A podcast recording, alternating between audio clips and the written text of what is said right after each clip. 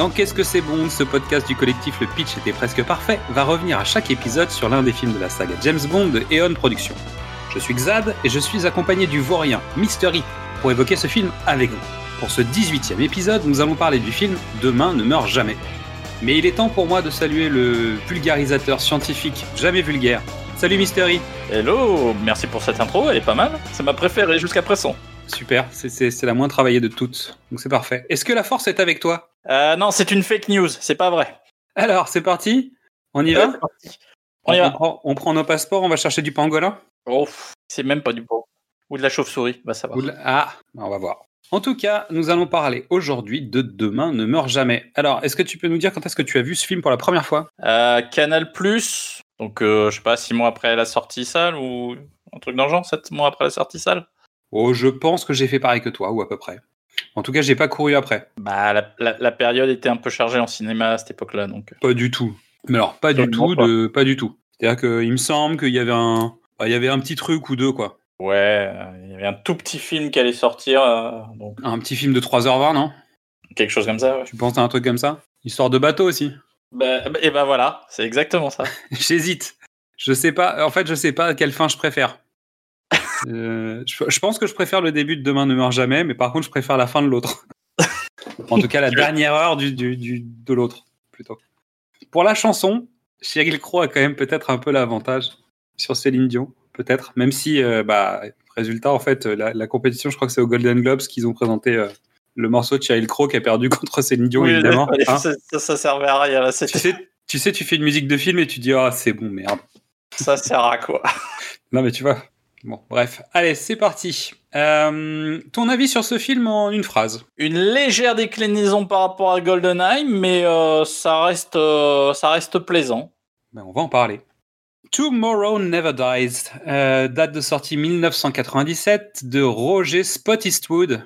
Et il n'est pas de la famille de, de l'autre. 119 minutes avec Pierce Brosnan dans le rôle de James Bond 007, Jonathan Price dans le rôle de Elliot Carver, Michelle Yeoh dans le rôle de Wei Lin, Terry Hatcher dans le rôle de Paris Carver, Ricky Jay dans le rôle de Henry Gumpa, Guts euh, Otto dans le rôle de Monsieur Stamper avec la voix française d'Emmanuel Curtil. Oh C'est c'est un peu bizarre. Alors pour ceux qui savent pas, c'est notamment la voix de Jim Carrey, mais pas seulement, Euh, Chandler, et- non de Chandler Bing. Et en fait, pendant tout le film, tu as un tueur euh, nazi, un peu, tu vois, avec euh, un nom allemand et tout ça, qui a la voix de Jim Carrey. Et d'un coup, bah, Jim Carrey prend une ampleur complètement différente.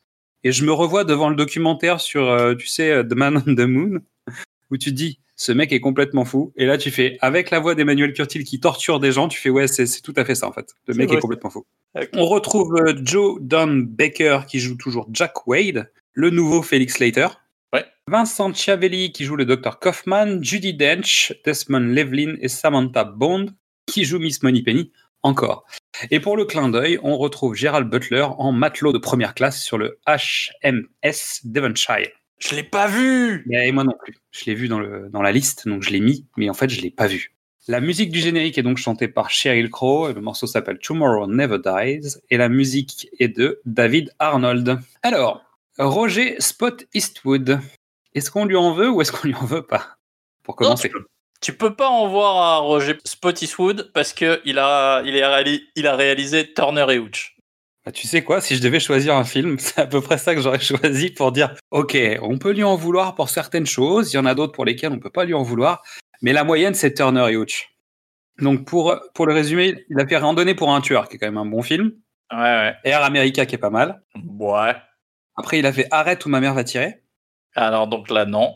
et là on peut commencer à se fâcher un peu, Euh, et surtout il a fait À l'aube du sixième jour. Oh, non. Son vrai fait d'armes, c'est qu'il a supporté Walter Hill suffisamment longtemps pour qu'ils coécrivent tous les deux 48 heures.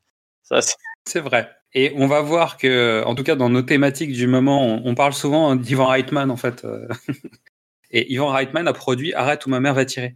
Oh mon dieu. J'ai trouvé ça drôle. David Arnold, pour le coup, alors lui, il est, il s'est intégré dans la saga James Bond parce qu'il va, il va faire la musique de depuis Demain ne meurt jamais jusqu'à Quantum of Solace. Donc ça veut dire qu'il s'est bien installé. On le connaît aussi parce qu'en fait, il a accompagné Roland Emmerich sur trois de ses films, donc Stargate, Independence Day et Godzilla. Et sinon, dans ses faits d'armes musicaux, il a fait Zoolander, il a fait Shaft, mais pas la bonne partie de la BO. Ah, Euh, il a fait Wing Commander, Too Fast, Too Furious. Il a fait Hot Fuzz. Et on Ah. peut quand même lui reconnaître qu'il a fait Sherlock, la série télé. La- de la BBC avec. euh, ouais, exactement. Sherlock. Ok. Ouais. Bah, c'est pas mal. C'est pas mal. Elle est pas Euh, mal, celle-là. Elle est pas mal. Et Stargate, vu l'ampleur du, du projet après, Ouais. C'est la- Godzilla, la BO, en fait, à, à- à son époque était quand même bien, mais pas forcément ses morceaux à lui. Mais en tout cas, la bande originale tirée du film s'est vendue euh, beaucoup. Et malheureusement, bon, Shaft, lui, il fait la version, euh, il fait la version avec Samuel Jackson, et le meilleur morceau du film n'est pas le sien, évidemment. Ah, évidemment.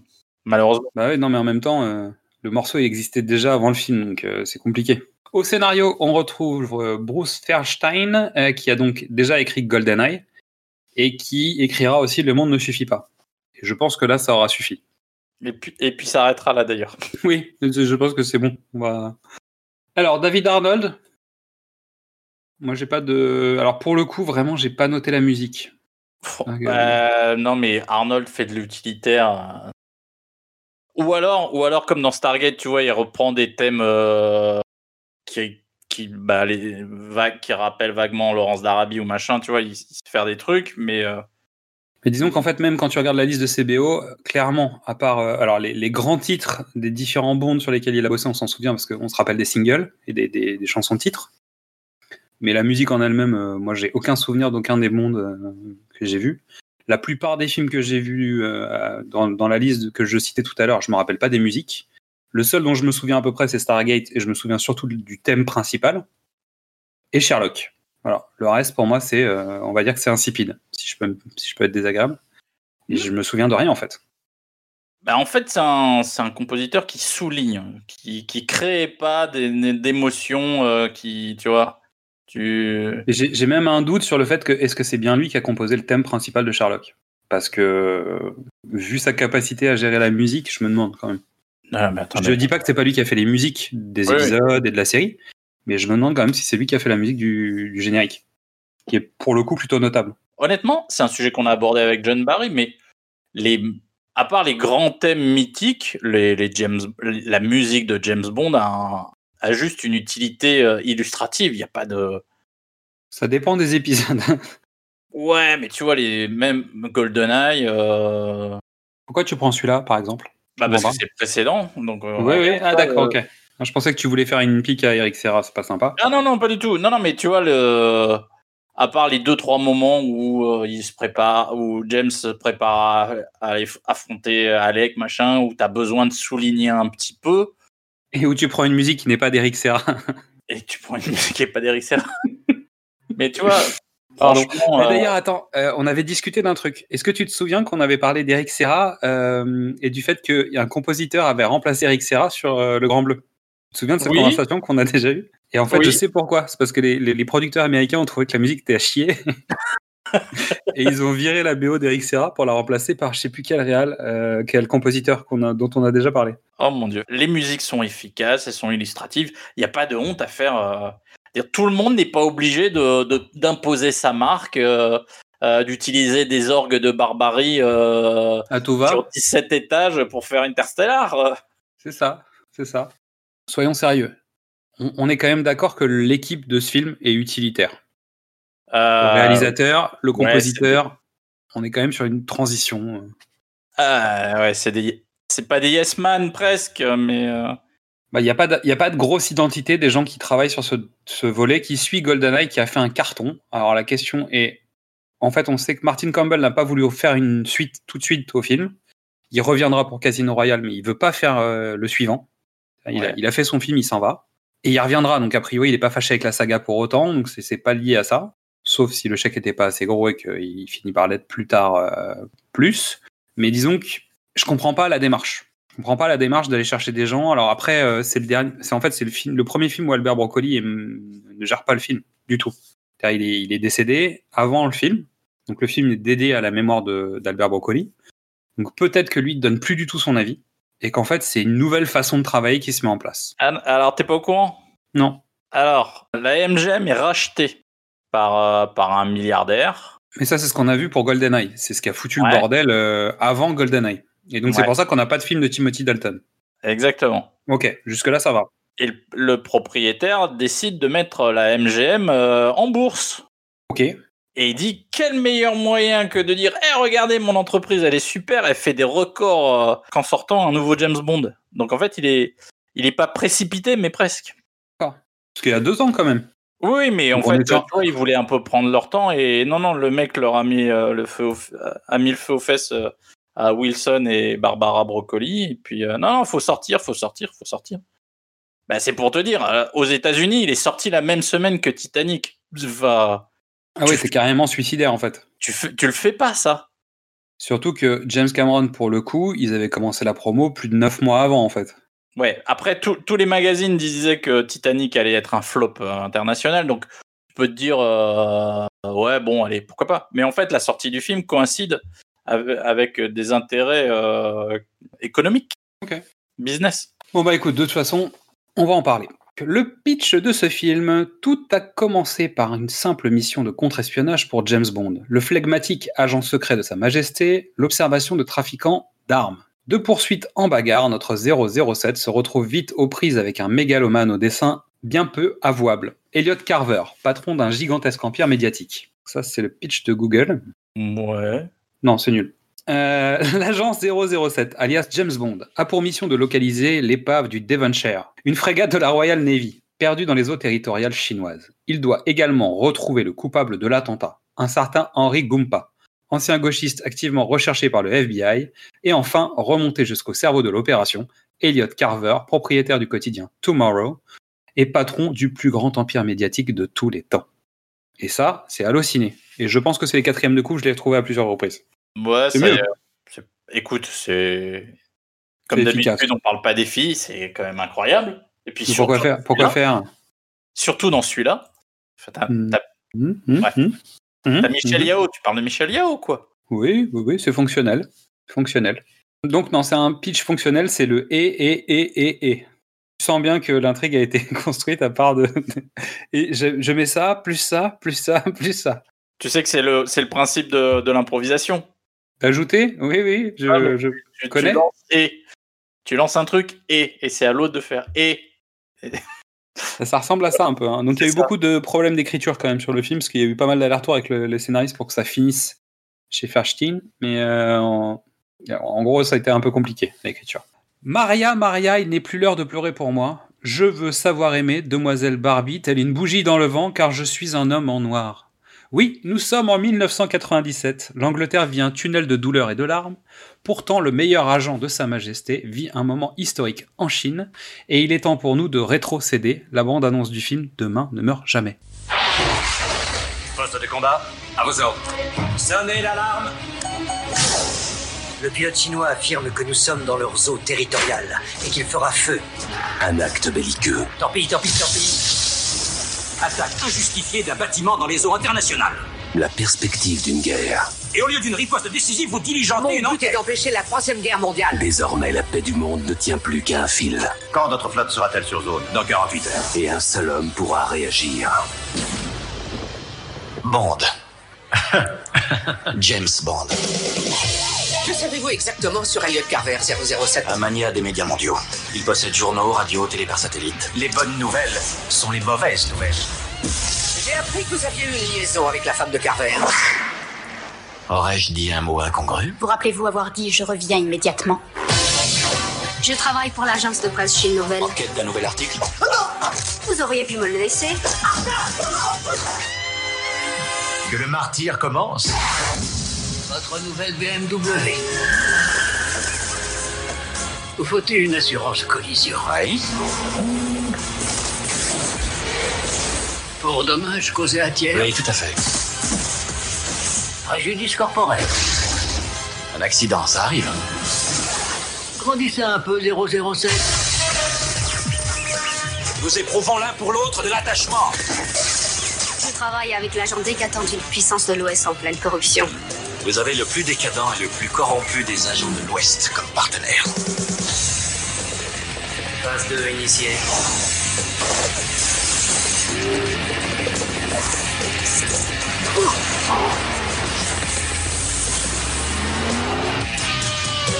Au moment des vacances, Mais enfin, que fait-il? Son job. le monde est entre les mains de Bond. Quand vous aurez arraché le cœur de Monsieur Bond, qu'il le regarde bien s'arrêter à jamais de battre. Je pensais que votre télé nous mettait déjà à la torture. La tagline du film The man, the number, the license are all back. C'est comme s'il y avait eu un doute. C'est bizarre. Autant tu fais ça pour GoldenEye, tu fais ça pour Casino Royale, ça marche, mais là tu t'attendais à ce qu'ils reviennent pas. Bah, surtout après le succès de GoldenEye, non? Bah oui, c'est ça. Donc en fait, je trouve que la, la tagline est sympa, mais autant pour un changement de comédien, je comprendrais, mais là, je, je vois pas. Je l'aurais fait pour un, pour, tu sais, les diamants sont éternels, par exemple. Tu sais, le mec qui se replace. C'est dire, ouais, Sean Connery revient, mais en fait, euh, tout est de retour, tu vois. Allez, c'est parti pour le film. On commence par le gun barrel spécial Pierce Brosnan avec une musique plutôt euh, classique. Et on arrive à la frontière russe qui se passe dans les Alpes françaises. Ou quelque chose comme ça. Ça s'est tourné en France, en fait, cette séquence. Ça se voit pas. Ça se voit. Nous sommes sur le marché aux armes. Ah vous T'as reconnu, euh, t'as reconnu un pic? Oh, non, pas du tout. C'est les experts de la montagne. Oui, j'ai repéré le pic du loup qui est là-bas. Alors, nous avons une surveillance d'une caméra périscope depuis sous la neige. Mais c'est un signe. Il va se passer quelque chose avec de l'eau dans cet épisode, c'est sûr. Quand tu as une caméra périscope. Donc, un agent de terrain envoie des images directement au MI6. Et là, nous sommes face au Alibaba du crime. C'est-à-dire, t'es- t'es une espèce de truc. Tu viens, tu dis, ouais, je veux trois missiles, 12 machins. Au même endroit, il y a 125 terroristes internationaux qui sont là. Et les mecs attendent de savoir ce qu'ils doivent faire. J'ai un petit doute quand même. Et en plus, c'est une caméra comme je les aime, tu sais. Oui, C'est- une caméra qui filme ce que tu. ce que Exactement. Ouais. La caméra est à distance et elle fait des angles. elle change d'angle en fonction du moment. De... Ça, c'est génial. J'adore. Après, bon, c'est à cause des satellites, évidemment. C'est-à-dire que les satellites filment de côté. Ce que tu es en train de regarder sur une tablette, tu vois. Ils filment pas du dessus, ils filment de côté. Euh, donc oui, il y a une caméra euh, avec des angles de vue un peu euh, étranges. Elle fait pas de montage, mais bon, elle a des axes caméra qui sont un peu particuliers.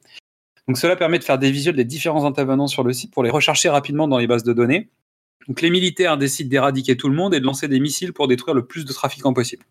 Jusque-là, on valide. C'est juste qu'ils avaient oublié de remarquer qu'il y avait des missiles nucléaires accrochés à un des avions et que si la bombe vient tout faire péter, il va y avoir de très très gros dégâts mercredi. Impossible de détruire le missile, il est déjà trop loin. Mince. Oh là là, pas de Ah, bol. Zut alors Putain, on aurait voulu l'écrire, on l'aurait pas fait. Euh, heureusement, si vous en aviez douté, c'est James Bond qui est sur place. Il va falloir qu'il décale, mais rapide, il lui reste 4 minutes. Mais James reste James. Il va essayer de sauver la situation pour se faire euh, discret. Il va tout faire sauter, il va buter tout le monde et il va voler un avion à celui qui pose problème. Pour ça, il va assommer son copilote.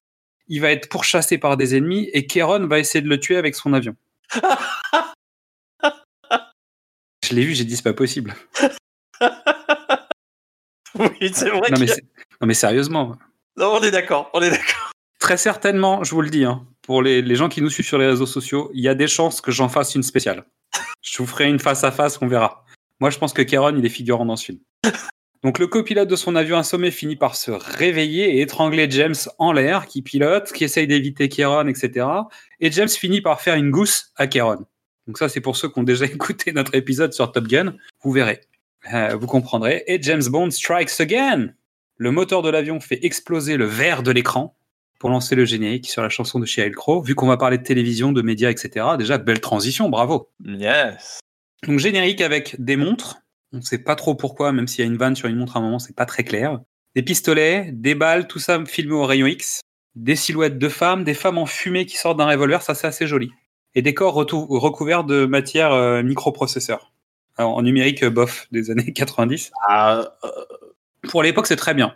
c'est super pour l'époque. C'est juste que ça vieillit pas très bien, mais c'est plutôt efficace. Je trouve que c'est assez joli. Et à la fin, il y a des diamants qui forment des étoiles dans le ciel. Alors, j'ai pas compris les diamants, parce qu'en fait, on n'en parle pas. Et il y a une femme qui saute comme ça et qui tombe dans un océan d'écran. Et ça, à la limite, j'ai trouvé ça pas mal, même si pour le coup, c'est très très mal fait. On se croirait dans le générique, tu sais, de la quatrième dimension. Tu sais, de, de, de M6. Quand tu vois plein d'écrans comme ça, machin. Ouais, ouais. C'est assez horrible. Ouais.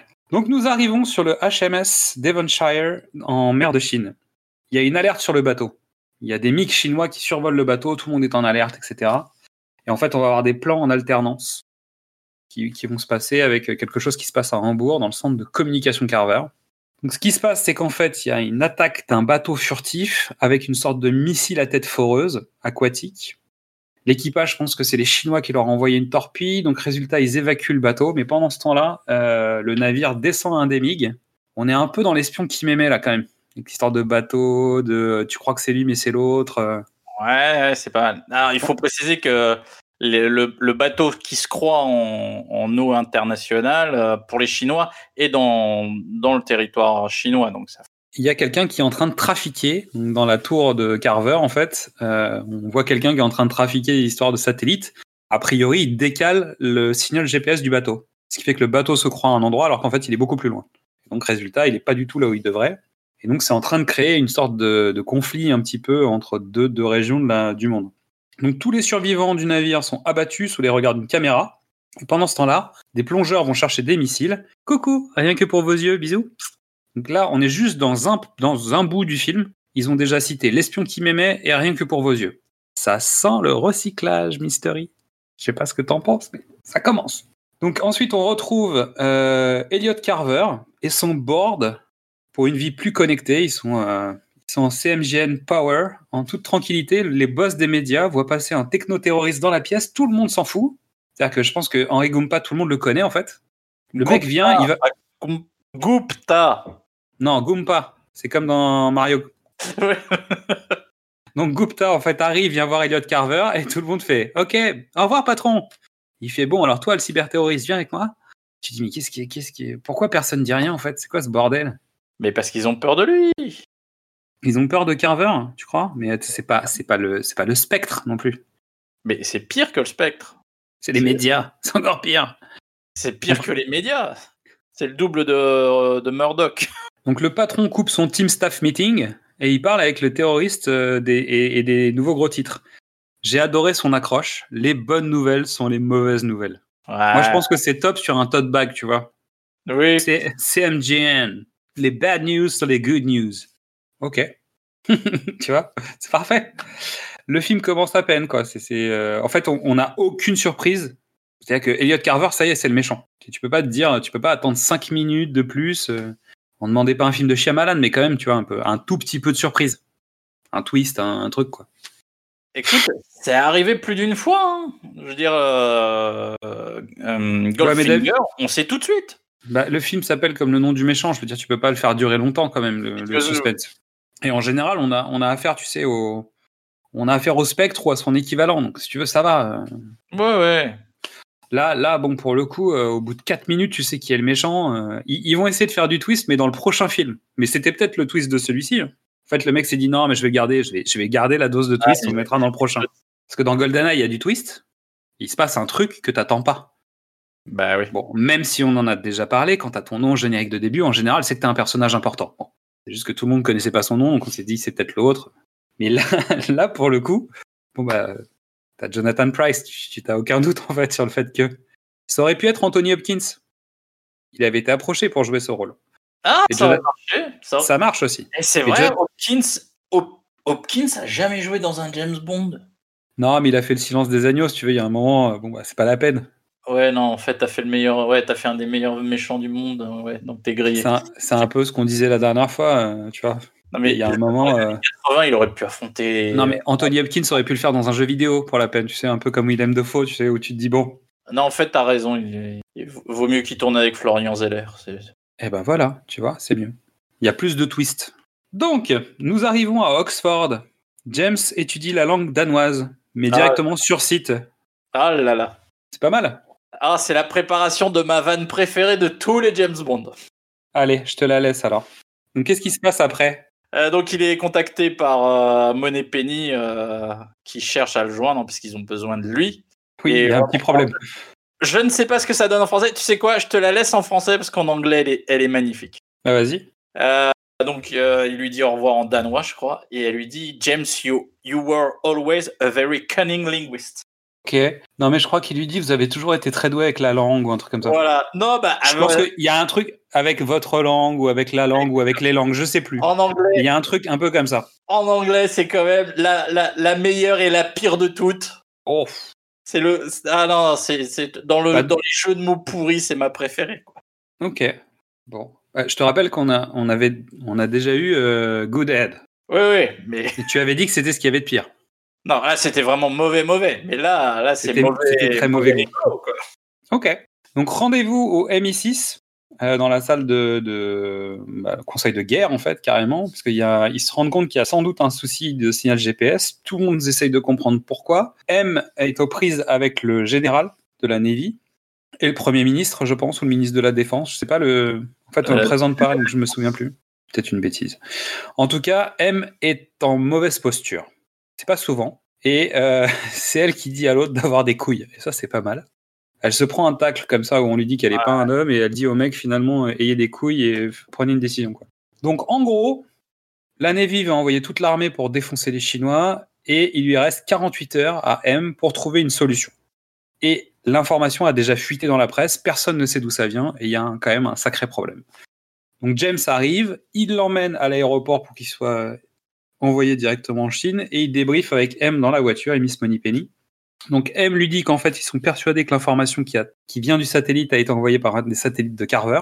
Et donc James doit partir à Hambourg à une soirée spéciale. On sait dans les dossiers personnels de James qu'il a connu euh, Paris Carver, donc qui est aujourd'hui la femme de Elliot Carver, et qu'ils ont eu une liaison et qu'il doit utiliser tous les moyens à sa disposition pour assurer la besogne. Est-ce que ça te convient? Idée que j'aime bien. Le, tu vois, le, d'habitude, euh, James est convoqué dans le bureau et on lui dit Qu'est-ce que tu sais euh, au sujet de Paris Carver. Voilà, tu vois, c'est toujours un peu. Là, euh, vas-y, on n'a pas le temps, on te brief, euh, on sait que tu, on sait que tu, tu es notre angle d'entrée. Et je, honnêtement, pour pour rafraîchir, euh, renouveler un peu le genre, je trouve, cette scène, moi, elle me plaît beaucoup. Bah, ils vont loin, hein, parce qu'en fait, il arrive à Hambourg, donc la scène d'après. Q l'accueille à l'aéroport comme un mec de chez Avis, je crois. Et il lui dit alors, euh, on vous a, on vous a mis la, voiture euh, de location. Donc c'est la dernière BMW 750 avec tous les gadgets. Il lui dit bon, on va voir pour les assurances. Donc il lui fait la liste de toute la couverture assurance en lui disant faut ramener la voiture. Il lui file son nouvel Ericsson. Alors bien évidemment là, je te, je te, donne des informations. Hein. Ericsson étant un téléphone, on lui donne pas un téléphone, on lui donne le dernier Ericsson. Donc ça y est, on est dans les années 90. Hein, c'est-à-dire c'est parti. On lui donne plus une voiture, on lui donne la BMW 750. Euh, on lui donne plus un téléphone, on lui donne l'Ericsson. Donc c'est comme ça. Donc Ericsson qui est donc électrique, qui commande à distance la voiture et qui fait la gestion des empreintes digitales. C'est-à-dire que maintenant, il n'y a même plus besoin de filer 14 gadgets à, James, tu lui files un téléphone portable en disant amuse-toi bien. Bah, euh, ça. Et ça marche. C'est le premier smartphone parce que. Ah bah là, c'est un, super smartphone. Ah, nous, on avait des bebop à l'époque, euh, faut être honnête. Mm, bah, en tout cas, on n'avait pas un truc qui conduisait la voiture, ça c'est sûr. Et, euh, bon, pour de vrai, en fait, le téléphone, il s'ouvrait, mais il n'y avait pas d'écran dedans. Ah oui. Il y avait le clavier. pour les gens qui avaient des métiers euh, compliqués, ils avaient un clavier. Non, non, mais je sais plus, mais ils ont sorti un modèle Ericsson un peu équivalent, mais euh, non, il n'y avait pas d'écran pour contrôler une voiture dedans. Donc on arrive à la soirée de Carver. Donc James, en toute discrétion, se fait passer pour un banquier en donnant son vrai nom. Vous connaissez ma passion pour ce genre de pratique. Carver lui préfère Wellin et zappe James. Donc pas lui, en fait, il préfère sa femme, donc il zappe le zapper. Donc James a planté Paris. Paris l'a toujours un peu mauvaise et il se prend une torgnole d'entrée de jeu. Et ça, c'est pareil, c'est une petite nouveauté quand même. Bah depuis depuis GoldenEye quoi. Enfin tu vois, on va on va bousculer le, le symbole. Euh, le masculin, l'homme, tu vois. Macho. macho euh, Oui. Voilà. Est-ce qu'on fait ça vraiment ou est-ce que c'est une posture, Mystery? Ah mais c'est une posture. Parce qu'en fait, bon, bah, Paris c'est quand même toujours au taquet et on peut pas non plus dire que Michel Yeo ait un rôle 100% euh, girl power. Ah, alors, je suis pas d'accord pour Michel Yao, mais bon. Pour le coup, pour moi, c'est le même personnage que Triple X. Hein. C'est, tu mets les deux en parallèle dans les histoires, il se passe à peu près la même chose. Elle a plus de scènes d'action que, que Triple X dans la version euh, L'espion qui m'aimait, mais pour le coup, pour moi, en fait, elle a pas un rôle euh, plus féministe ou machin. C'est tout le reste, c'est du flanc en fait. Beaucoup de posture dans ce film. Il lui sauve la vie trois fois, elle pas vraiment. Bah tu vois, je pense que tu fais passer les tests, objectivement, tu es à peu près au même résultat. Hein. On est d'accord. Non, mais elle est. Mais elle a, un rôle potentiellement plus visible. Voilà, si je peux me permettre. Mais disons que c'est pas encore euh, girl power, quoi. Et ça va pas s'arranger. Parce que sur le prochain, c'est pas ouf. Et sur celui d'après, c'est carrément la cata, quoi. Voilà. Bon. Pendant ce temps-là, mon cher Gupta surveille James en pleine chasse. Et Monsieur Stamper envoie une équipe pour exfiltrer James en toute tendresse. Donc James se fait caresser dans le sens du poil par trois, par trois hommes, il en démonte quatre. Et pendant que James fait sauter les plombs de la conférence de Carver, Carver se retrouve dans le noir au milieu de son discours comme un gros loser pendant son live Twitch. Donc JB place son produit vodka, il est, euh, il est bien, il est chez lui, il attend qu'on vienne le voir. C'est-à-dire, il sait qu'il a fait une bêtise, il sait qu'il va se faire punir, mais il sait pas comment. Pendant ce temps-là, Carver, il a la rage. Et il sait que sa femme est en train de lui mentir sur James Bond. Qu'est-ce qui va se passer? Est-ce qu'il lui envoie un tueur? Résultat, c'est sa femme qui débarque. Et ça, j'ai quand même pas compris. Pourquoi tu laisses ta femme partir? Chez James Bond quand tu sais qu'il l'a déjà pécho Parce qu'en fait, euh, alors que tu viens de t'engueuler avec ta femme, tu vois, c'est un, un peu étrange quand même. Cette séquence finit en Oh James, ça on le Euh, savait. Et, oui. Bar- et Paris, elle balance toutes les infos à, à James avant de se barrer. Donc c'est Bah la livraison MacGuffin, quoi. Tu elle arrive, elle dit ouais, alors je te dis, en fait, euh, ici dans le satellite, le code de la porte, c'est ça. Tu fais mais comment tu sais ça? Bah, C'était marqué dans le scénario, on m'a dit qu'il fallait que je te le dise. Eh, Car- c'est un film de blier, ça. Oui. Carver découvre que sa femme lui a fait un enfant dans le dos. Ah bon? Bah oui, oui, oui, parce qu'en fait, euh, Gupta, lui, il a lu sur les lèvres. Tu sais, il est fort. Hein euh, C'est ça, les techno-terroristes. Ils lisent sur les lèvres. Il est capable d'isoler tout le bruit d'une soirée. Tu sais, façon les experts. Le mec dit Ouais, qu'est-ce qu'il a dit là? Non, ne bougez pas, je vais isoler le son grâce à mon, à mon nouvel appareil technologique. Et en fait, il sait qu'ils se connaissent très bien. Et donc, Carver dit qu'il faut appeler le docteur. Mon cabinet est ouvert à toutes les heures. Pour toi, ma chérie, viens voir le docteur. Là, je te laisse euh, à l'idée de ce que je vais mettre comme musique maintenant. Donc, James se rend à l'étage secret de la tour secrète, où il y a des gardes partout, sauf pour protéger le toit. Donc, à quoi ça sert? Il découvre qu'un satellite va bientôt partir. Cette information ne sert à rien. Surtout que James Bond va défoncer le satellite dans à peu près 3 minutes. James Bond entre dans le labo grâce à son téléphone taser. Il ouvre un coffre et il retrouve un scan digital. Il vole le système qui permet de foutre la merde sur le GPS. Ouais, en fait, on ne sait pas encore que c'est ça, mais je suis sûr que ça va être ça. Ouais. Euh, hein, on n'est pas Si, encore si, au courant, mais. On l'a vu. euh, Ouais, mais tu sais pas encore ce que ça fait vraiment. T'as compris que le truc avait un intérêt, mais tu sais pas trop quoi. Et au moment de filer, il tombe nez à flingue avec Waylin, qui vient d'essayer de forcer la porte et qui déclenche l'alarme. Et là, on arrive dans une séquence buddy movie. Là, tu sais que j'ai fait les doigts. eh ouais. Puisque lui devient la cible des assassins et elle, se fout de sa gueule. Donc James bastonne tout ce qu'il peut au-dessus des presses, dans les rouleaux à papier, machin, et il finit par s'exfiltrer du bâtiment, comme il peut. Et avec sa BMW, il se fait la malle. Il arrive à son hôtel et Carver sait déjà qu'il va à son hôtel puisqu'il l'appelle et lui dit Vous m'avez pris quelque chose. Et puis surtout, vous avez pris ma femme et elle est encore dans votre chambre. Et James fait Mais non, elle n'est pas dans ma chambre, je l'ai virée ce matin. Et là, il se rend compte qu'en fait, il y a une arnaque. Les méchants l'attendent et Paris s'est décédé. Et à la télé, il y a une émission qui dit que James Bond est mort. Encore une fois. Mais cette fois-ci, c'est pas lui qui se fait passer pour mort, en fait. C'est le JT de tout à l'heure. Euh, En fait, euh, James Bond a changé de, de, de continuum espace-temps. Maintenant, il est dans le. Tu sais, demain à la une, la série télé. Où le mec reçoit aujourd'hui le journal de demain. Comme ça, il peut intervenir. Tu vois. Bah, c'est James Bond, tu vois. euh, non, ça- là, c'est là où le, ça, ça, ça devient compliqué. C'est un peu complexe. Mais à ce moment-là, il tombe sur le super méchant. Le docteur est, est là.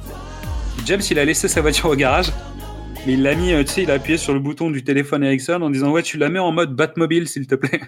Donc les hommes de Carver essayent d'ouvrir la voiture. Et là, en fait, on va avoir une petite séquence de comique de répétition où les mecs vont essayer d'ouvrir les portières. Ensuite, ils vont essayer de rentrer de force à la masse. Euh, C'est très, très drôle. On est passé trop vite Sur quoi? Sur Vincent, Mais non, mais on y revient. Sur Schiavelli. Ah là là. Donc le docteur est là pour torturer James et faire croire que James est mort en même temps que Paris. Pourquoi pas? Pourquoi pas? Ce personnage est très très très très mal utilisé et il mériterait d'être dans Hudson Hawk. Alors, pour les, pour les gens qui ne connaîtraient pas euh, Vincent Schiavelli, euh, un comédien avec un physique et un visage hum, Culier.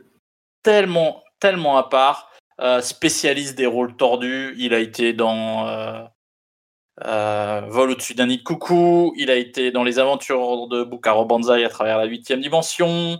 Oui. C'est un des, c'est le fantôme qui apprend à Patrick Swayze comment interagir avec le monde matériel dans Ghost. C'est, il y, a un- il y a une étrangeté dans son physique, mais en même temps une douceur. C'est c'est vraiment quel- quelque chose de bizarre. Il donne à ce, ce personnage de tueur une, euh, pareil, une énergie, une douceur. Tu sais à qui j'ai pensé? Non. Hans Landa. Qui est... Christopher Waltz dans euh, Inglorious Bastard. Ok. Cette espèce Ouais, je vois. de. euh, non, mais je suis tranquille de toute façon. Je C'est le détachement, c'est le détachement assuré quoi. Je suis. Tout va bien. T'inquiète pas, ça va pas faire trop mal, je te promets. Eh oui, mais en fait non. Parce que James, euh, il lui passe un coup de fil et c'est fini. Hein? Non, c'est pas qu'il l'appelle, c'est qu'il se sert de son téléphone et qu'il lui fait une putain de décharge électrique, quoi. Et donc, il finit par le tuer. Alors, on n'a pas vu James recharger son téléphone parce qu'il l'a déjà utilisé dans la séquence d'avant. Et vu le, volume de décharge électrique, je pense que ce truc n'a pas de batterie externe. hein. Et que si tu le branches sur l'allume-cigare, en fait, il te flingue la bagnole. Donc, je sais pas trop, en fait. Euh, mais pour le coup, on peut reconnaître que le téléphone Ericsson a encore servi. Bah il oui. a ouvert deux portes, il a scanné euh, l'empreinte digitale, etc. Donc pour le coup, c'est un vrai objet qui fonctionne bien. Je pense qu'il peut être vendu en série celui-là. Donc la police arrive, James file par le toit. On note que la police est en train d'arriver, d'accord? C'est important pour ce qui va suivre. hein. La police est devant l'hôtel, d'accord? Ouais. Donc James passe par le toit, arrive au parking. Alors déjà, on ne sait pas trop comment il fait parce qu'on n'a pas les plans de l'immeuble, mais pourquoi pas. Il récupère sa voiture grâce au smartphone. C'est la quatrième utilisation du smartphone, donc on reconnaît à nouveau pour l'écriture, bravo, hein, parce que pour une fois qu'un gadget sert pas qu'une fois, je trouve que c'est cool. Au moins, voilà. Non, non, mais vraiment. C'est-à-dire, je, le- je le dis vraiment sans, sans, sans aucun, sans aucune arrière-pensée. Je trouve que c'est plutôt bien.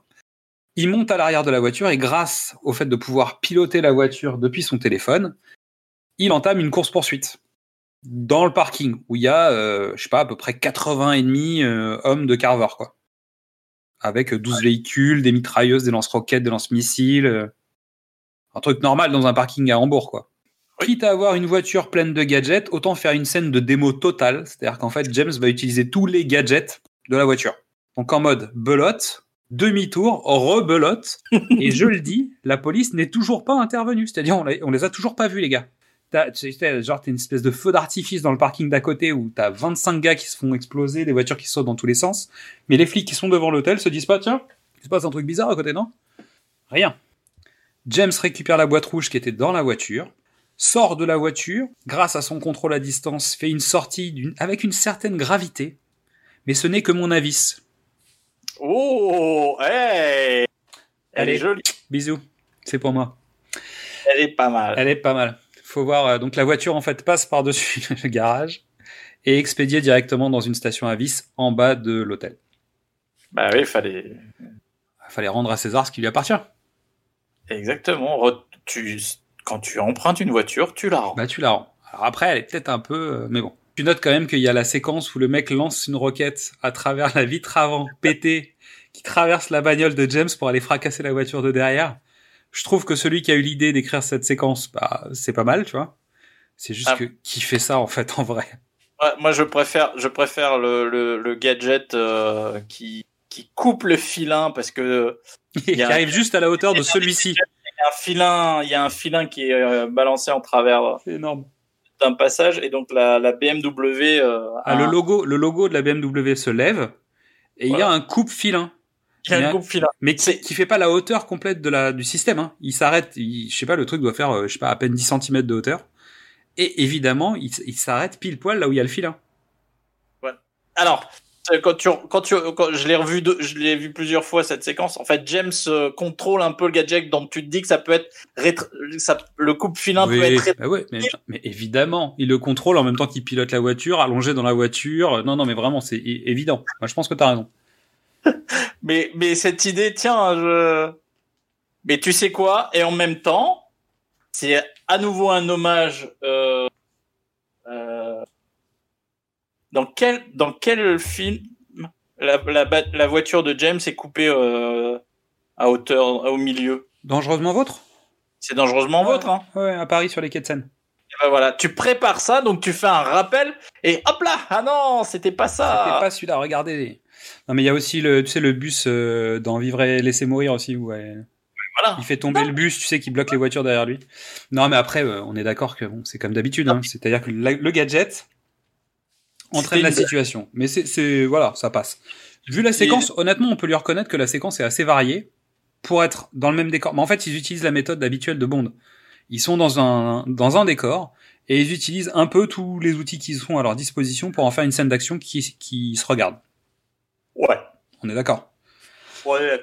Donc on arrive sur une base américaine en Chine où on retrouve Jack Wade, donc le Jack Wade de GoldenEye, qui est donc notre Félix 2.0, hein, que j'appelle figuration express parce qu'en fait le gars est venu cachetonner en fait. Il ne sert à rien. Il amène James, un spécialiste du GPS, qui va nous raconter des trucs intéressants, mais lui il sert à rien.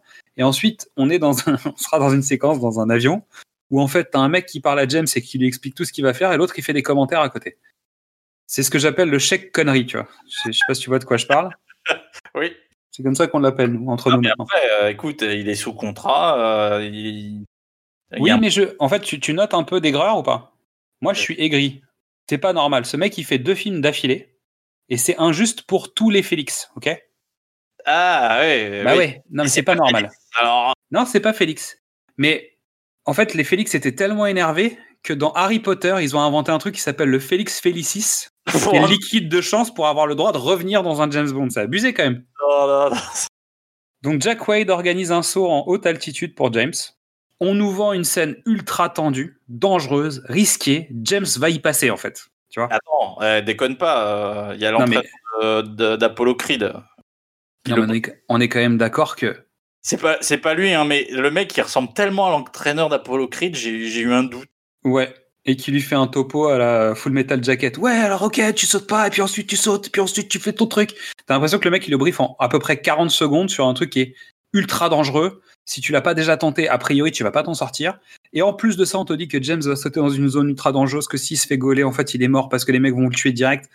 En fait, on te vend un truc de dingue et il se passera rien. En fait, il croit même pas, c'est-à-dire que tellement il se passe rien. Et donc, résultat, il n'y a pas un problème, c'est-à-dire que la, scène est beaucoup plus impressionnante dans le dernier Mission Impossible parce qu'il se passe des trucs. Là, il se passe rien.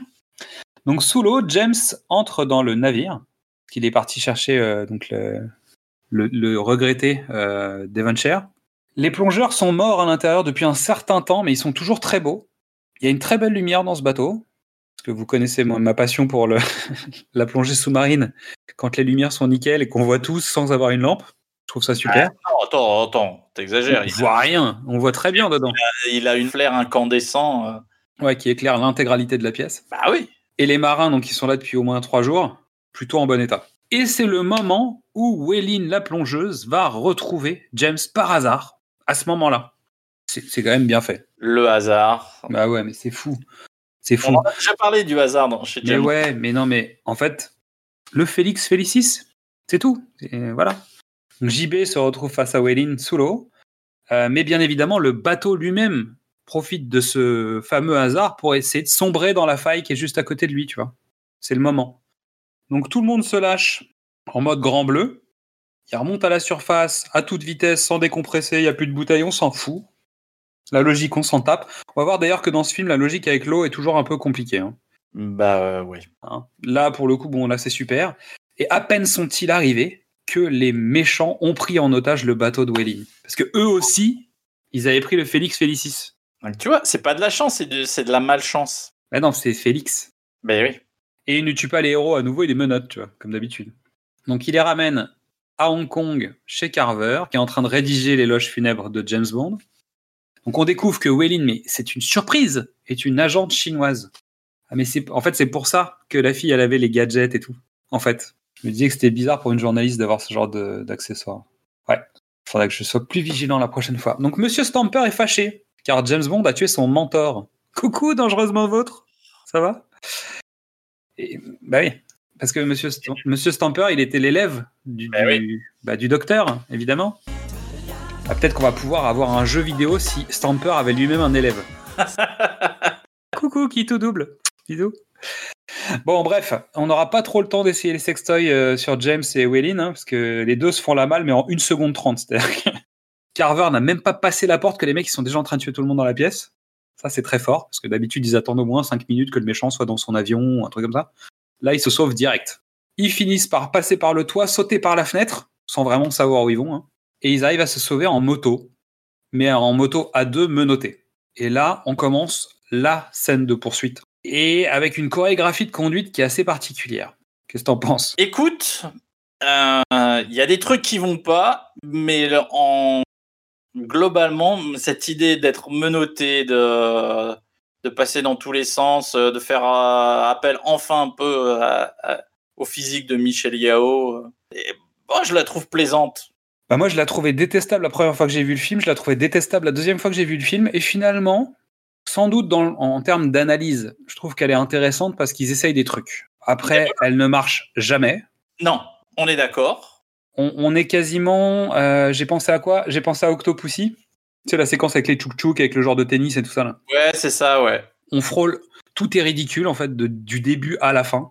Euh, mais il y a une volonté d'essayer des choses. Voilà. Ah Et ouais. ils utilisent le physique de leur comédienne. C'est intéressant. C'est pas que c'est ridicule, mais c'est tellement totalement pas réaliste. Ah c'est jamais réaliste. La conduite à deux, c'est intéressant parce que on commence à voir les prémices du on va travailler ensemble, mais finalement chacun veut faire un peu le truc à sa façon, etc. Donc il y a un petit côté, euh, à nouveau, je trouve qu'on est dans, dans la compétition de l'espion qui, l'espion qui m'aimait, hein, à nouveau. Ouais. Je trouve qu'il y a beaucoup de parallèles entre les deux. Et, euh, et surtout, en fait, les véhicules dans la scène sont aidés par un hélicoptère avec un pilote suicidaire qui trouve cool d'essayer de découper les gens avec les, les hélices. Il va finir par blesser quelqu'un, mais bon, ça c'est. euh, voilà qui est le con qui a eu cette idée en fait? Qui s'est dit ouais, on va faire ça, ouais. On va prendre un hélicoptère et on va essayer de couper les gens avec. Résultat, le mec se fait flinguer à base de coups de la corde à linge. C'est con quand même. Et juste après ça, on a une sorte de douche détente, tu sais, en mode porno chic. Là, tu fais, mais qu'est-ce qu'ils ont fait, les gars? C'est- c'est- je, co- je comprends l'adrénaline, on la connaît l'histoire, tu vois. Ah oui, c'est- pareil. Mais Waylin, elle préfère jouer toute seule. Et elle menotte James. Donc là, James, il est plutôt content, mais elle se barre en fait. Là, il est un peu moins content. Euh, il la retrouve en à peu près moins de 30 secondes dans le montage. C'est-à-dire que le, le plan se coupe et en fait, elle rentre dans un immeuble et lui, il est de l'autre côté de la rue. Je me dis, mais pourquoi vous avez viré des plans? Vous Bah, pouvez pas nous laisser un peu de temps là? Non, mais oui, il y a. un- Je pense qu'il y a un pari. Il fallait faire un, James en moins de deux heures. Ah ouais, je pense. Donc, euh, rentre dans sa base, pas secrète du tout, et elle est attaquée par des hommes. Pendant ce temps-là, euh, James Bond, il défonce des figurants dehors. Il arrive juste à la dernière minute, mais juste pour le style, hein, juste pour la sauver euh, à la dernière seconde pendant qu'elle est en train de terminer de dégâts. Donc finalement, en trois minutes, elle décide de « je veux bosser toute seule » à « ok, on peut travailler à deux ». Donc elle commence à lui expliquer que les Chinois sont sur une piste d'un véhicule furtif. Et James apporte l'idée que ça peut être un bateau, ce qui leur permet de trouver des zones de recherche, etc. Et là, d'un coup, euh, Wellin, elle appuie sur un bouton et en fait, l'atelier de Wellin cache un labo de Q. C'est la face cachée de la ligne. Oh, oh, oh, oh. Attends, excuse-moi, je sais pas si ça va saturer le micro, mais vraiment.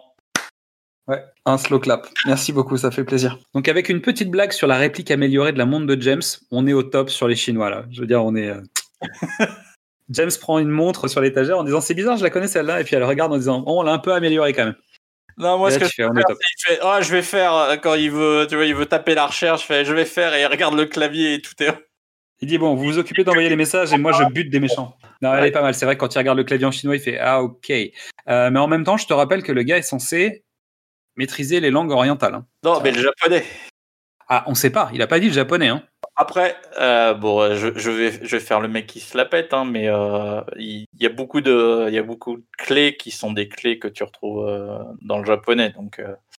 Donc on est quand même d'accord qu'on se fout un peu de notre gueule. On a un peu oublié quoi. Ouais.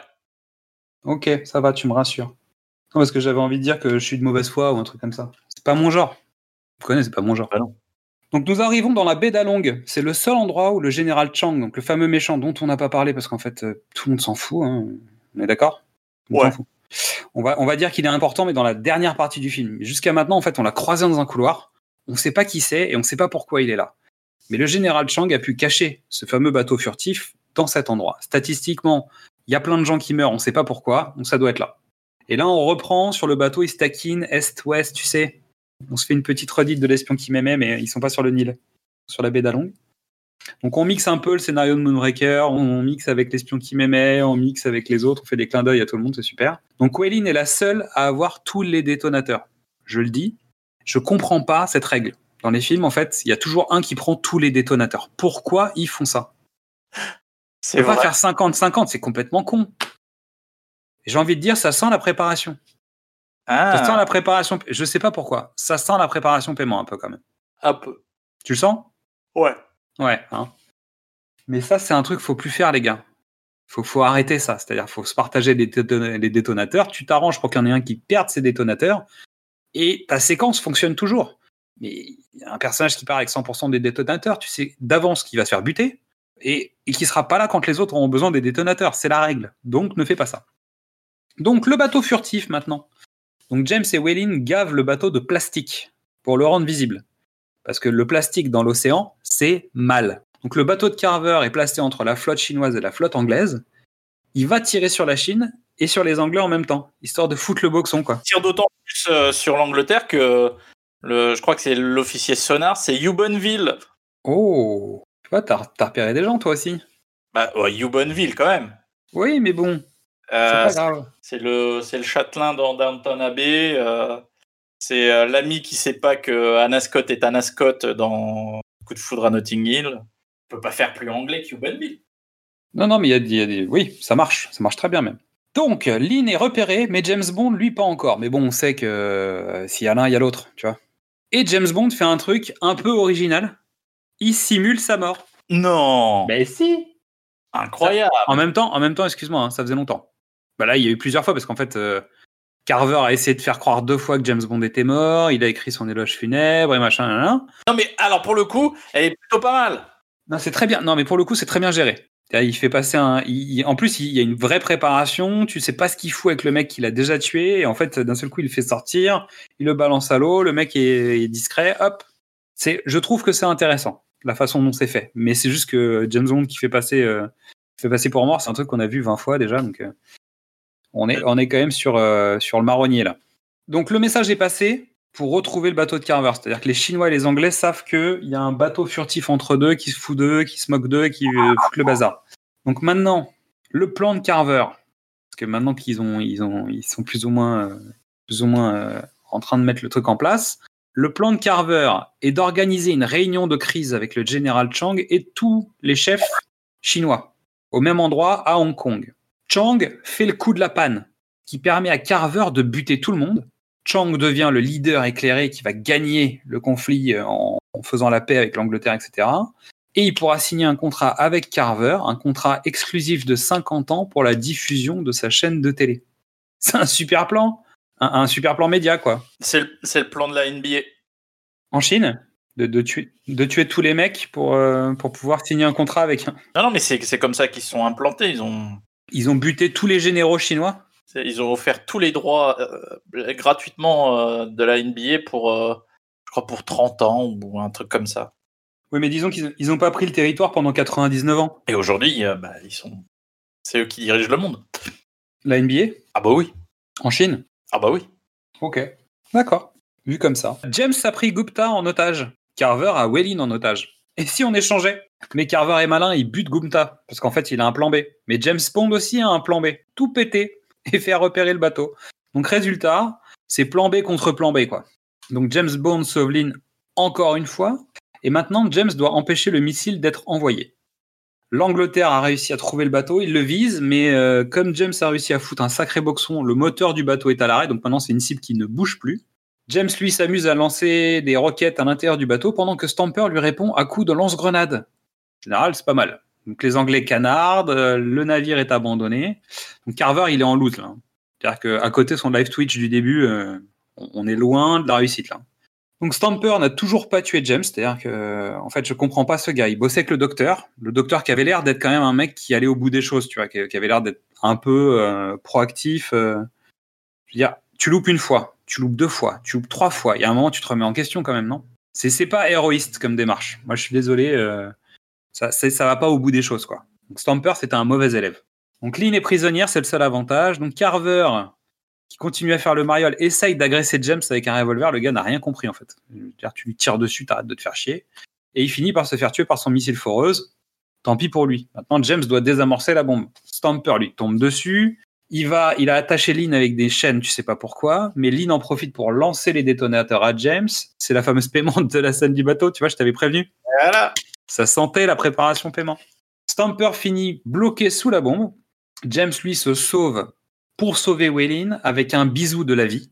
Pendant que le bateau au-dessus d'eux explose, qu'eux, ils sont à peu près à genre 4 cm de l'eau, de, du haut de l'eau, tu sais, du, du niveau de l'eau.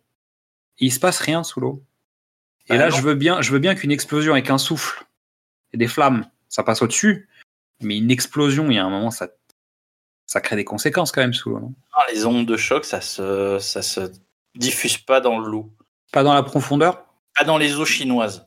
Ah, d'accord, c'est ça. Non, mais parce que la baie d'Along a, tu sais, une consistance d'eau particulière, c'est à cause du sel. Oui, c'est le taux de salinité de mais la. c'est ça, c'est comme la, la mer morte. C'est c'est le même principe.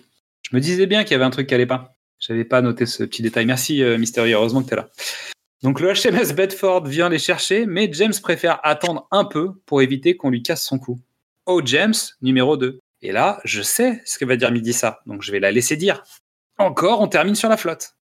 Donc, bah ouais, non mais, euh, je veux dire, on a l'impression que James Bond ne sait faire que l'amour en mer.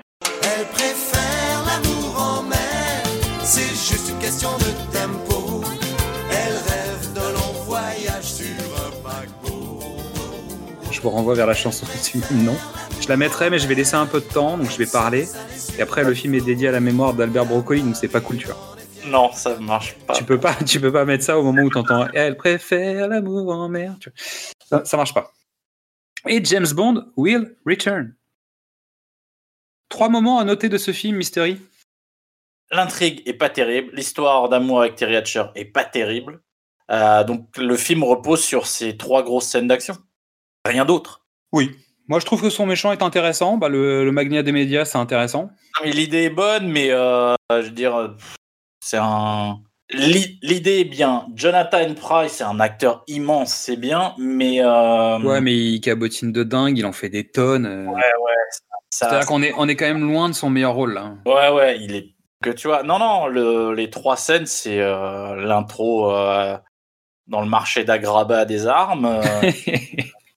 Prince Ali, oui, c'est bien lui. Oui.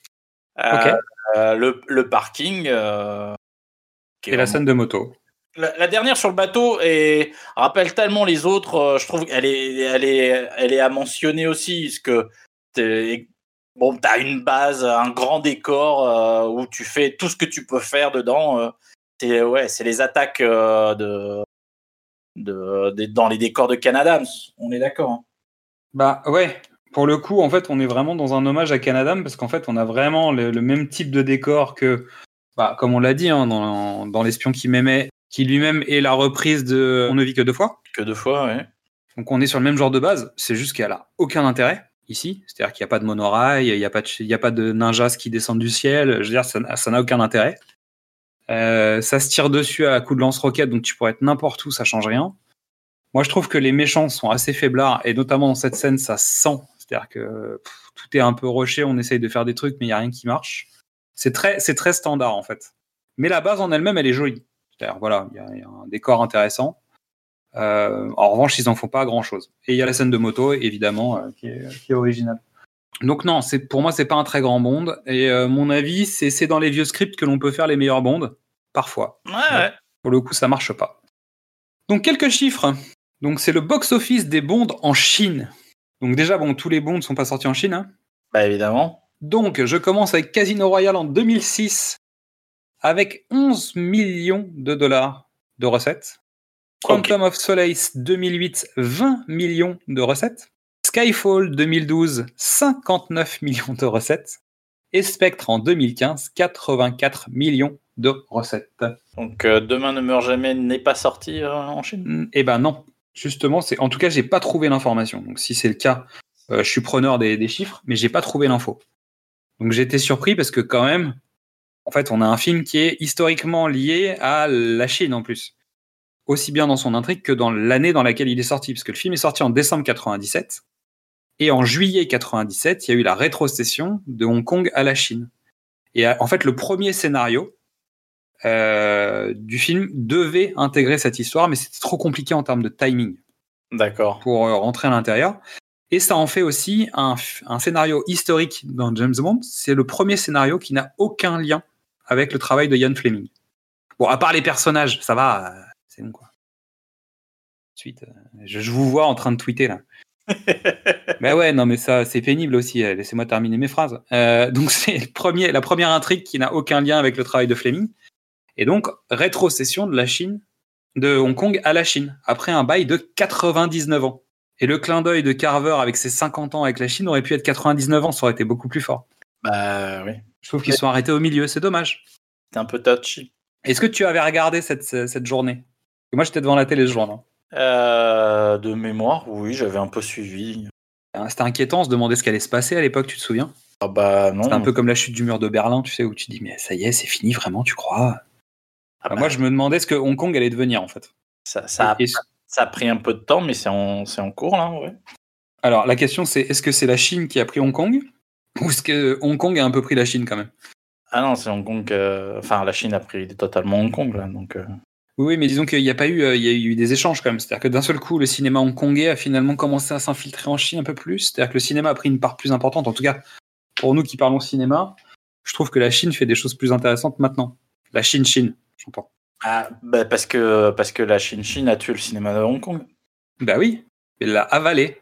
Ah non, non, ils ils- ils l'ont tué. C'est-à-dire que la, la censure. euh, la censure chinoise a tué le cinéma de Hong Kong. Ils peuvent- Écoute, ils font, ils font des très bons films aujourd'hui quand même. Tu as vu Mulan? C'est pas, c'est pas, c'est pas. tu as, tu as vu Le Grand Mur, là, tu sais, le dernier mur, ou je sais pas quoi? C'est vachement bien. C'est vrai, non. C'est vachement Non. bien.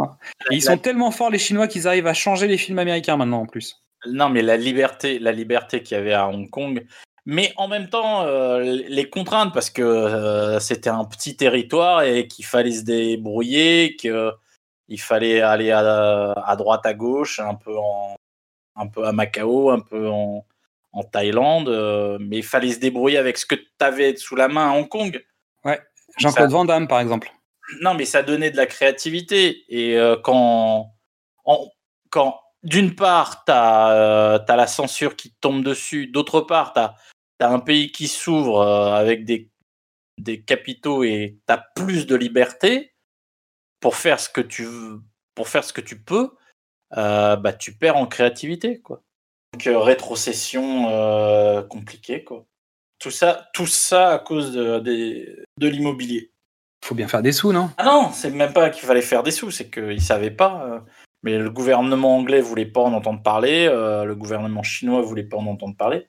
Et c'est la, c'est la sphère immobilière de Hong Kong qui disait Hé, hé, nous, il nous faut des réponses. Bah oui, chacun essayait de faire un statu quo, c'était, ça arrangeait tout le monde quand même. Bah ouais.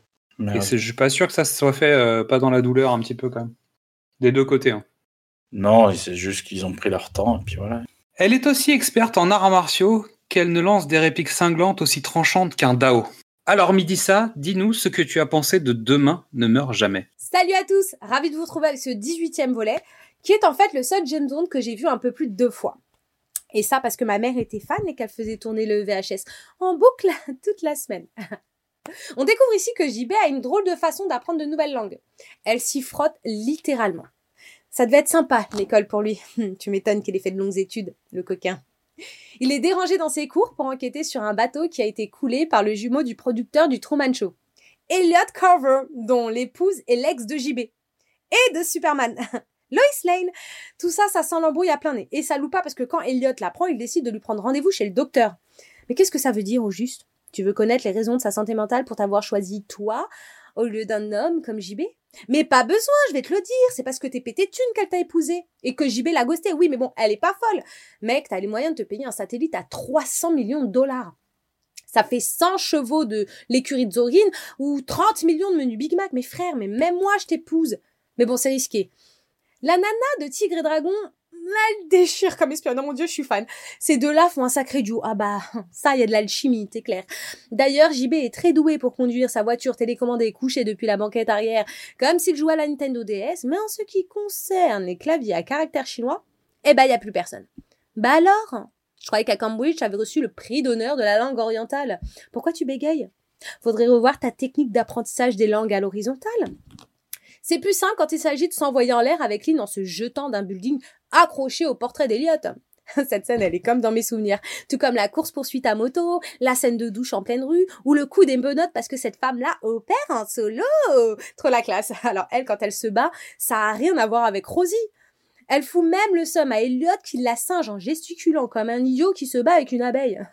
JB et Lee nous offrent une scène de fin sur un radeau de fortune comme Jack et Rose. Sauf que eux, ils savent se tenir chaud. Mais j'étais sûr, je t'avais dit.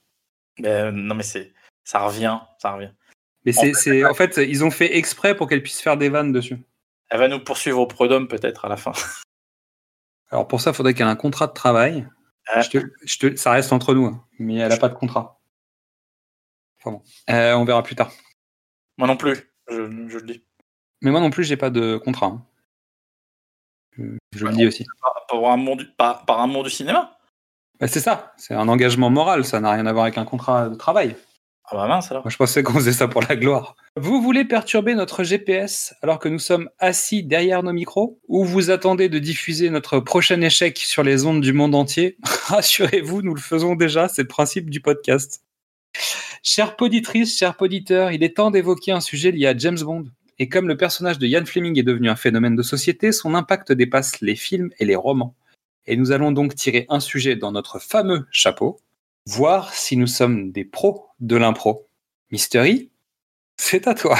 Oh là là, j'ai rien préparé moi. Mais moi non plus, c'est le principe. Et je ne sais même pas ce qu'on fait. Oh Mais- yeah. Il reste quoi? Alors justement, je vais sur la petite liste magique du magique petite liste. Non, non, mais attends, il y a l'actu, l'actu du jour. L'actu du jour. Euh, Il y a le, la bande-annonce du nouveau, du nouveau film adapté d'un Tom Clancy.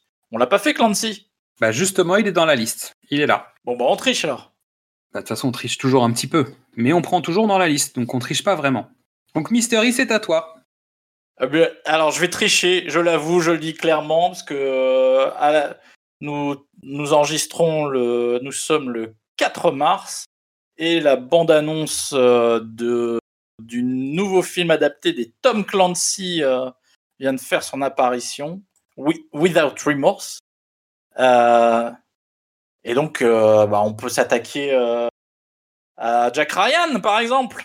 Bah par exemple, par exemple. Et ben c'est parti. Alors Jack Ryan. Donc Jack Ryan. Alors évidemment, vous connaissez la règle. On n'a vraiment rien préparé. hein. C'est-à-dire que c'est comme d'habitude, on est en freestyle. Donc Jack Ryan, c'est cinq films. Non, il y en a deux avec Harrison Ford. Il y en a un avec Ben Affleck. Il y en a un avec Chris Pine. Et il y en a un seul avec Ben Affleck ou il y en a deux? Il y en a un seul avec Ben Affleck. Ok, donc c'est quatre films. Et c'est une série déjà de deux saisons Alors, je crois, je crois qu'il non, non, il y a un cinquième film puisque euh, à la poursuite d'Octobre Rouge, il y a Jack Ryan. Exactement, c'est ça. Ok, c'est bien ça. Donc il y a bien cinq films et une série télé qui a déjà deux saisons sur Amazon Prime. Exact. Euh, bon. Donc Ouais. Harrison Ford, Ben Affleck, Chris Pine, Alec Jack- Baldwin, Alec Baldwin. euh, John Krasinski. Merci, heureusement que t'es là. Bah, euh, Bah oui. Donc, Bah ça marche pas ça. Bah oui, mais moi j'ai pas de mémoire des noms, c'est comme ça. hein. c'est terrible. Et, et donc Jack Ryan, ça raconte quoi? Euh, série de thriller politique espionnage. Jack Ryan au début est un analyste de la CIA. Tom Clancy, euh, qui est décédé depuis malheureusement, l'amènera jusqu'à être président des États-Unis. hein. c'est pour vous dire euh, à quel point on est sur une, euh, une saga impressionnante, et un monument littéraire. euh, pas pulp ni, ni roman de gare, mais euh, voilà, on est dans le grand, dans la grande euh, littérature populaire. Tom Clancy est un homme de, de dossiers, de recherche, de contacts. C'est l'équivalent anglais, enfin anglo-saxon euh, sérieux euh, des SAS. Sérieux, vraiment sérieux quoi. Bah Malco, lui, c'est dans la déconne et le cul, mais au moins il- les, les dossiers, ils- tu lisais un SAS, tu étais au courant de ce qui se passait, quoi.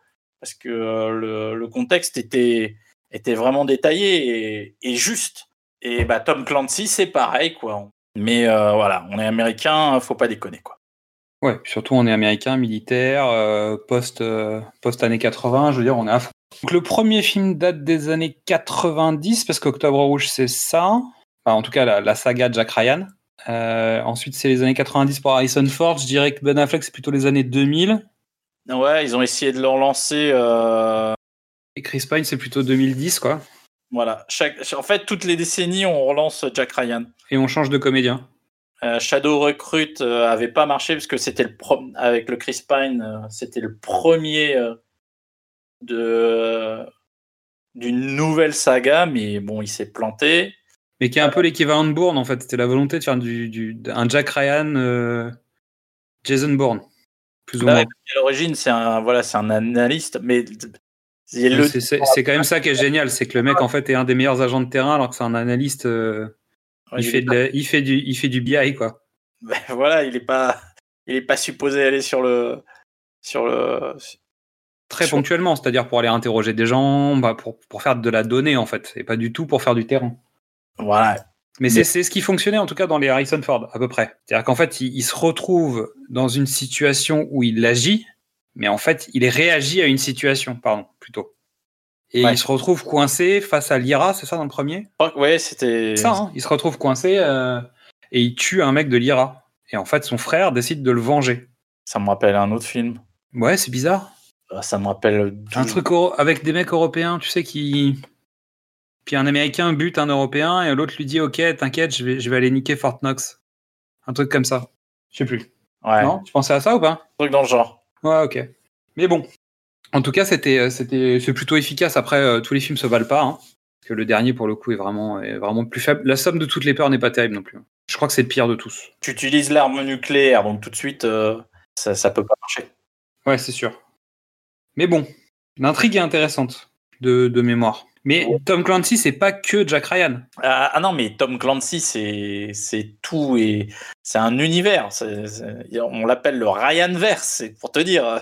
Euh, non, non, ouais, Tom Clancy. euh, donc, il y a là, il y a un nouveau film qui va sortir euh, donc avec Michael B. Jordan, qui est un autre personnage, mais qui est dans le même univers de Jack Ryan, puisqu'il euh, il y a un moment, je crois qu'il doit être euh, de, de mémoire, je- parce que moi j'en ai lu quelques-uns. euh, je crois qu'il il lui sert de, de bodyguard, chauffeur, etc. Donc, euh, Ok. non, le mec se recoupe. euh, Donc ça, sert- ça, ça s'appelle Sans aucun remords, c'est ça? Ouais, c'est ça, le, le prochain film. Mais euh, ouais, ouais, donc euh, Mais il, pas qu'au cinéma, je pense à autre chose. C'est-à-dire qu'il a écrit des romans, il a créé des donné des films, mais surtout, il, il a écrit euh, des. Alors, comment dire? Il a écrit des synopsis ou des idées de d'univers, toujours dans ou dans le Ryanverse ou euh, dans d'autres trucs, puisqu'il a. C'est lui, euh, ça va te faire plaisir. Il a créé Splinter Cell exactement. Et Rainbow Six. et Rainbow Six. Et en fait, fait, aujourd'hui, le gaming, en tout cas une partie du gaming et une partie de l'e-sport, joue à Rainbow Six. ah bah, Rainbow alors, Six, Tom Clancy's. ça va peut-être te plaire, parce qu'en fait, le, le personnage de, de Michael B. Jordan est celui qui crée le Rainbow Six. D'accord. Donc oui, euh, le Splinter Cell, euh, et donc de fait euh, les Ghost Recon, euh, les Net Force. Un Ghost Recon, il a, il a, il a, il écrit pas quoi. Ah non, non, non, il pose son nom sur un truc, vaguement sur un post-it, quoi. Mais disons qu'en tout cas, son univers a inspiré euh, des sagas cinématographiques, donc les romans que lui a écrits, et des sagas vidéoludiques. Donc c'est quand même un acteur important de la pop culture. Je suis intéressé de, de voir ce que va donner la série Amazon. Euh, la première saison manque, euh, manque cruellement de moyens et, et d'allant parce que vraiment euh, ouais, puis de, de scénaristes aussi, accessoirement, mais bon. au, au cinquième ou au sixième épisode quand ils sont dans, dans Paris parce que c'est tellement Paris. Non, mais c'est l'enfer. hein. Moi, j'ai vu la série. Honnêtement, ça, c'est sur des ressorts qui sont pas, tu vois, les ressorts scénaristiques qui sont faiblards. euh, tout est un peu téléphoné. euh, c'est quand même pas une grande série. hein. Moi, j'ai fini la saison 1, j'ai pas regardé la saison 2, mais euh, objectivement, c'est quand même assez faible. C'est pas faible parce que c'est, c'est relativement bien fait, etc. Mais c'est quand même assez bas niveau. Alors après, aujourd'hui, bah, vous savez comme, comme je- j'ai pu cracher sur d'autres séries. Un petit bisou à MacGyver au passage. Euh, On, on est très loin de ce niveau-là, hein. mais on est quand même sur un truc qui est quand même pas très qualitatif, qui a peu d'idées ou en, en tout cas qui joue avec des ressorts qui sont assez évidents. Et surtout, on a eu quand même pas mal de séries d'espionnage et de, on a eu beaucoup de choses en fait depuis. Et c'est vrai que quand tu vois la série euh, Jack Ryan, bah, quand tu la compares ne serait-ce qu'avec un 24 heures chrono, euh, t'es très très loin du résultat quand même, très loin. Je pense Et pourtant, 24 euh, a vieilli, a beaucoup vieilli. ouais, c'était une des, c'est une des premières séries Amazon donc. euh, Puis je pense qu'ils ont des contraintes. Et puis la qualité de ce que nous on attend n'est pas forcément la qualité de ce que eux voulaient. hein. Donc euh, on, est quand même d'accord que. Je sais que c'est un peu idiot de dire ça, hein, mais c'est de dire ils avaient pas forcément envie de faire la meilleure série d'espionnage du monde. hein. Ils voulaient juste utiliser la licence Jack Ryan pour faire un truc que les gens regardent. Donc finalement, en fait, la mission est accomplie. Je l'ai regardé jusqu'au bout. Ça m'a suffisamment intrigué euh, pour aller savoir comment ça se terminait. Mais euh, moi, le Jack Ryan qui est analyste et qui se retrouve sur le terrain qui finalement est meilleur que tous les hommes de terrain, ça me gave en fait. Je, je comprends pas l'intérêt. Je trouve que c'est plus intéressant justement, c'est pour ça que j'aimais bien les films avec Harrison Ford où il se retrouve coincé et obligé d'inter- d'interagir avec euh, des situations parce qu'il a pas le choix. Après, voilà, j'ai pas adhéré, euh, c'est pas pour ça que c'est une mauvaise série. Donc, bah, tu vois, on avait plein de choses à dire sur Tom Clancy, sans préparer. Écoute, un jour, il y aura un, y aura un film Splinter Cell. Et... Oui, bah, je le souhaite. Au- autant que j'ai souhaité euh, voir un film Assassin's Creed. On n'est pas obligé de. Alors, ça, c'est pour tous les producteurs du monde. On n'est pas obligé d'adapter les jeux vidéo au cinéma. Si on le fait, il faut comprendre que c'est deux supports qui n'ont rien à voir, avec chacun leurs règles. Laissez faire les professionnels de chaque métier. Les scénaristes de ciné vont pas écrire des jeux vidéo parce qu'en fait, ils comprennent pas le concept. Et dans ces cas-là, il faut pas empêcher les mecs qui font du ciné de, faire les films des jeux vidéo parce que ça marche pas de la même façon. Voilà. Et je fais un bisou à Christophe Gans qui pour moi a réalisé la meilleure adaptation de jeux vidéo au cinéma. Ça n'en fait pas un bon film, mais ça en fait une magnifique adaptation et bravo pour son travail. Ceci n'engage que moi. on arrive sur la dernière partie de notre émission et on attaque avec les chansons rejetées. Donc ce qui est rigolo, c'est que sur ce film, en fait, il y a eu une compétition d'artistes pour pouvoir avoir la chanson titre. Donc on retrouve dans les artistes qui ont travaillé sur ce, ce film et une chanson pour ce film, le groupe Pulp, Duran Duran, Hein? Duran Duran, Du- Du- Duran Duran. Mais, mais ils y retournent. Eh oui, bah oui. Shirley, elle y est retournée, non? Swan non. Lee et Saint-Étienne. Oh, euh, Pulp, Pulp, ça doit être sympa. Toi, t'es plutôt sur Pulp. Et il faut savoir que même David Arnold lui-même a proposé une chanson pour le générique qui a été recalée. La chanson s'appelle Surrender, elle est chantée par Kiddy Lang, et en fait c'est la chanson du générique de fin. C'était la proposition de David Arnold pour le générique de début, et les producteurs ont préféré Sheryl Crow qui était beaucoup plus connue aux États-Unis. je trouve que c'est un me- c'est une meilleure chanson que celle de Sheryl Crow. Ouais, mais je pense que c'était une question d'accroche et d'entrée sur le marché américain notamment. Bah, je, je mets les pieds dans le plat. Kelly Lang euh, a- est, une, est une très bonne chanteuse, euh, compositeur, interprète, mais elle n'a pas le sex appeal de Sheryl Crow et je pense que pour le clip, euh, ça, ça marche mieux Sheryl Crow. Oui, ça marche bien. La chanson, elle est sympa. Après, euh, honnêtement, on arrive, on arrive dans la trempe des, des morceaux qui sont, qui sont pas dingos de Bond, là, quand même. hein. Ouais. Je sais pas, je sais pas ce que t'en penses, mais je sais- on, est, on est loin d'être dans, les, dans le top euh, 10 des, des chansons de Bond. Est-ce que tu peux nous parler du groupe? Euh, très mal. je, Euh. je serais, je serais pas mieux que toi sur le sujet. Non, mais c'est un des piliers fondateurs de la Britpop des années 90. euh, son artiste principal, Jarvis Cocker, euh, est une espèce de, euh, de, de Dutron anglais. Ouh, Ouais, je vois. Dans l'esprit. Et Pulp, euh, voilà, fait, c'est, c'est de la Britpop euh, un peu plus sophistiquée que celle de Blur et d'Oasis, mais euh, voilà, non, c'était des albums plutôt sympas. Et ça s'est arrêté vite, mais c'était bien. J'avoue que, euh, en fait, mon cœur balance entre tous les morceaux, c'est-à-dire que bah, je vous laisserai aller écouter les uns les autres. J'avoue une préférence pour Swan Lee que je trouve plus intéressante et plus proche de ce que bah, d'un générique qui me plairait en fait. Surrender est pas mal, mais euh, les autres, je trouve qu'on est un peu à côté de la plaque. On est loin en fait du reste. Je dis pas qu'on n'est pas dans l'époque, pour le coup, on est plutôt euh, dans l'époque. Je trouve que c'est un peu compliqué de projeter, même quand euh, souvent il y a des vidéos sur YouTube en fait où ils ont replaqué le générique sur la chanson. Évidemment, le générique n'aurait pas été constitué de la même façon si c'était ce morceau. Je pense pas en tout cas.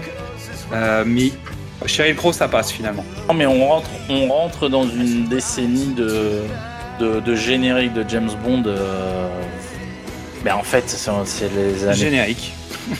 les Bah, tu années- vois. c'est les années 2000. euh, La musique des années 2000 est pas terrible. Quoi. Non, ça cherche un peu encore. hein.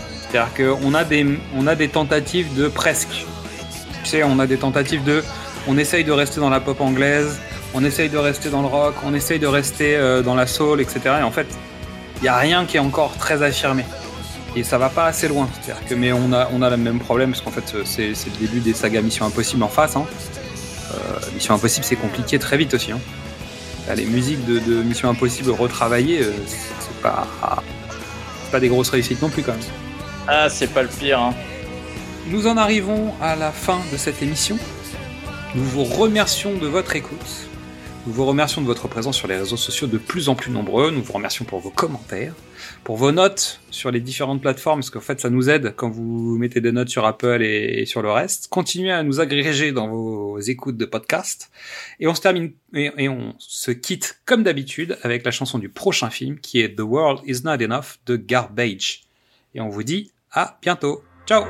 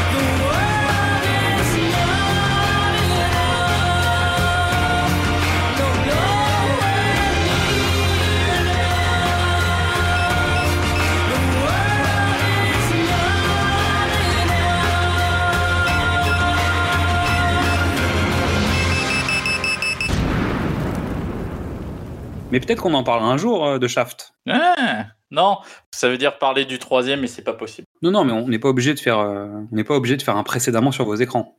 Ah, On peut faire un du cinéma au top. Ah oui. Ah, ouf. Oh. Ou on fait comme pour Robin des Bois, c'est-à-dire qu'on fait les deux. On fait un spécial ciné au top pour la version originale Les Nuits de Harlem, et ensuite on fait précédemment sur vos écrans avec la version Netflix et la version euh, des années 90. Ah, il y a- 2000 2000 de- Ouais, 2000, je dirais. 2000, ouais. Début 2000.